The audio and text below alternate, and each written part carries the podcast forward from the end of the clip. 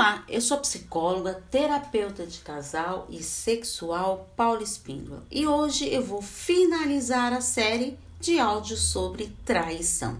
Esses podcasts tiveram o que falar. A traição pode ser um traço de personalidade ou uma busca por alguma resposta de algum conflito interno mal resolvido.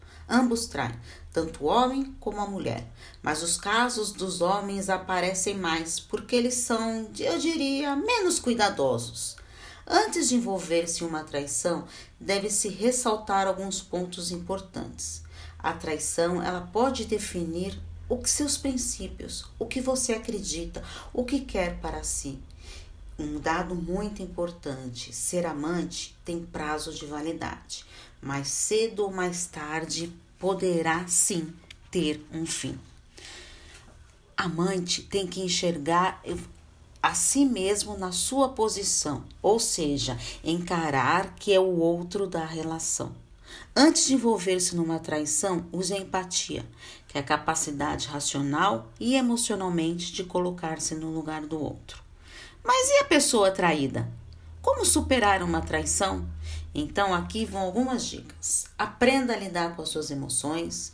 Não queira se vingar na mesma moeda. Facilmente irá se arrepender. Analise a situação e não se culpe por tudo. Só você poderá decidir se continuará nessa relação.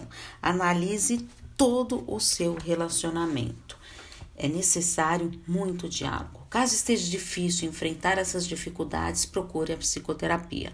A traição não deve ser esquecida, mas tem que reelaborar e ressignificar essa história. Espero que você tenha gostado dessa série de podcasts sobre traição.